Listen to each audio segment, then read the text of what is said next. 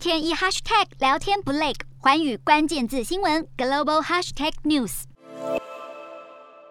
首先看到国内十二号新增一例本土感染，六十一例境外移入，没有死亡个案。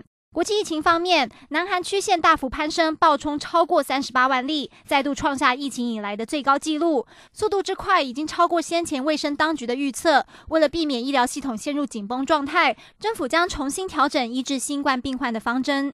日本曲线小幅下降，来到五万五千多例。虽然尚未明显降温，但是政府已经考虑进一步放宽防疫限制，商讨从四月起将外国入境人数上限从目前的每天五千人再放宽到一万人。印度曲线持续下探，新增三千六百多例。专家表示，第三波疫情已经过去，除非又有新的变种，不然专家认为出现第四波的可能性并不大。越南单日新增超过十六万例，疫情持续高烧不退。医学专家警告，除非大多数的人已经产生有效的抗体，否则越南可能在未来六个月内会面临新一波的疫情浪潮。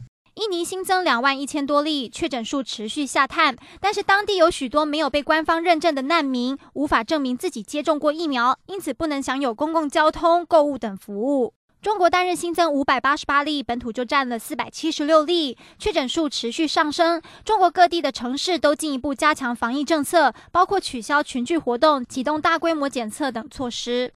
美国新增三万九千多例，疫情逐渐降温，但有学者发现，Delta 和 Omicron 的结合变种 Delta Cron 又开始出现。疾管处正在对于 Delta Cron 是否有高传染力进行研究。法国新增七万两千多例，虽然疫情近日有回温的现象，但住院患者数继续下探，从先前的一天两万多人下降到一千多人。德国新增小幅下降，回落到二十四万多例。面对突然急剧上升的确诊数，卫生部再次呼吁民众，疫情尚未结束，甚至可能还处于危急的状态，要持续密切的注意。英国曲线继续上升，新增超过七万例。卫生部表示，疫情确实还没有结束，但也不必恐慌，因为住院的人数并没有太大的改变。